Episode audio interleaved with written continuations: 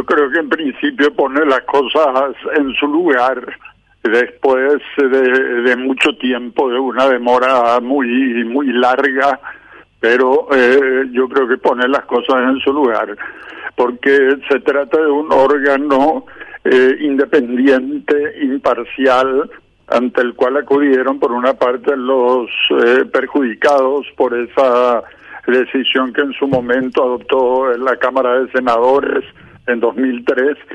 y también tuvo oportunidad el Estado paraguayo de ejercer su defensa, de aportar sus pruebas, de aportar testigos y otros elementos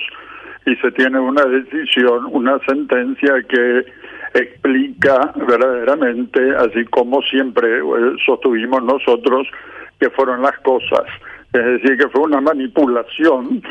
del Congreso al cual se sumaron no solamente eh, diputados, entre los cuales está ahí uno de los principales, eh, no solamente los, los diputados, sino también los senadores cumplieron al pie de las indicaciones que les daba Duarte Frutos. Verdaderamente el cerebro de todo esto, cerebro maligno de todo esto fue Duarte Frutos y los ejecutores fueron diputados y principalmente eh, senadores. Pero las cosas, yo creo que leyendo la sentencia, aunque sea el resumen de la sentencia, se puede tener una idea clara de lo que realmente sucedió en el 2003. Doctor, eh, a ver, es, es muy difícil de creer que una sola persona, en este caso Duarte Frutos, eh, haya logrado eh, consenso de, con la oposición y los colorados para llevarle para llevar adelante un juicio político. No, indudablemente él fue el, el principal motor, el, el impulsor, el cerebro de todo esto, de todo lo que se llamó juicio político de ese procedimiento y por supuesto que había intereses en los distintos partidos porque coincidieron todos los partidos políticos, el Partido Colorado, el Partido Liberal Radical Auténtico, que en ese entonces ya estaba en manos del ala más conservadora del partido como sigue hasta hoy, eh, el partido Patria Querida, todos los partidos que supuestamente reivindicaban posiciones éticas, posiciones nuevas de hacer política y otros partidos menores se sumaron por distintos intereses, fundamentalmente el de crear lugares en la Corte para poner a gente más adicta a los intereses de esos, de esos distintos sectores. Porque lo que es el cambio que se hizo fue de seis ministros de la Corte. Eso hay que, hay que recordar que personas, por ejemplo, como el doctor Irada Burgos, el doctor Zapena Brugada, fueron obligados a renunciar, lo mismo que el doctor Paredes, y eh, fuimos a juicio solamente tres. Pero ahí eh, yo renuncié un poco antes de la sentencia final, de la resolución final de la Cámara de Senadores, y solamente los dos que fueron hasta hasta allá, hasta la resolución, Río Ábalos y Fernández Gadea son los que recurrieron después a la Corte Interamericana. Pero fue una maniobra en que apoyada por los distintos partidos a la cual se sumaron así en una en una actitud de absoluta obediencia eh, diputados por una parte para eh, formular acusación y los senadores luego para dictar la resolución de separación del cargo. Pero evidentemente que el que movió principalmente el que encabezó el líder de Duarte Frutos. Rafa, ¿alguna consulta?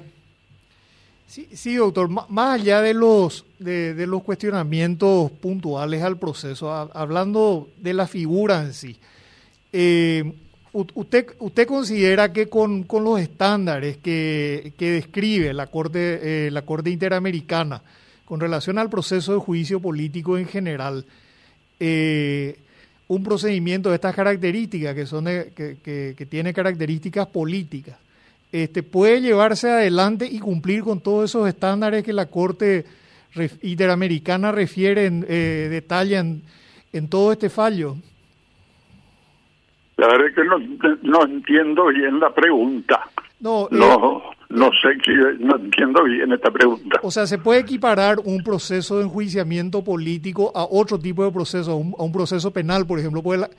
leí todo el fallo de la Corte y realmente lo que veo es que básicamente establecen una equiparación de un proceso de juicio político con un proceso, un proceso ordinario. Y eso me parece muy, muy difícil, no creo que sea... No, no, no, no creo que sea la idea de un proceso de juicio político que está más bien destinado a, al control eh, político este, de, poderes del Estado, por ejemplo, o eventualmente un procedimiento de remoción de altas autoridades como un presidente o un ministro o un ministro de la Corte.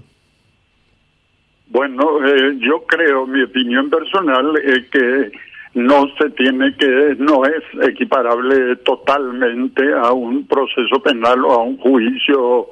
que se lleva ante el, Poder Judicial. Pero otra cosa, y es tu caso es muy particular, porque vos estuviste como uno de los fiscales acusadores, es decir, fuiste uno de, las, de los protagonistas de estas actuaciones irregulares eh, que cometió el, el Congreso del Paraguay. Fuiste uno de los principales protagonistas porque llevaste al frente la decisión de la Cámara de Diputados y estás perfectamente al tanto de que en primer lugar los tiempos fueron exiguos, es decir, uno no puede, no, no tiene que equiparar un juicio político a un juicio cualquiera penal, por ejemplo, ante la justicia ordinaria. Pero eso no significa que no deba haber, por una parte, un ejercicio pleno del derecho a la defensa en juicio, eso se tiene que dar. Por otra parte, tiene que, no pueden, yo creo que también en esto ha de coincidir plenamente en como, lo, como se señala en el fallo de la Corte Interamericana, en que no se pueden tener como causales resoluciones de la Corte Suprema de Justicia, porque si no, si es que se tienen como causales del juicio político resoluciones de la Corte Suprema, eso significa que por encima de la Corte está la Cámara de Diputados para decidir si acusa sobre esa base y la Cámara de Senadores si resuelve sobre esas sobre esas causales. Y eso es absolutamente arbitrario. Es una barbaridad. Esa es una de las grandes barbaridades que se cometieron en, en 2003 y eso se dijo lo dije yo en mi defensa ya en ese momento, en 2003, que no podían ser causales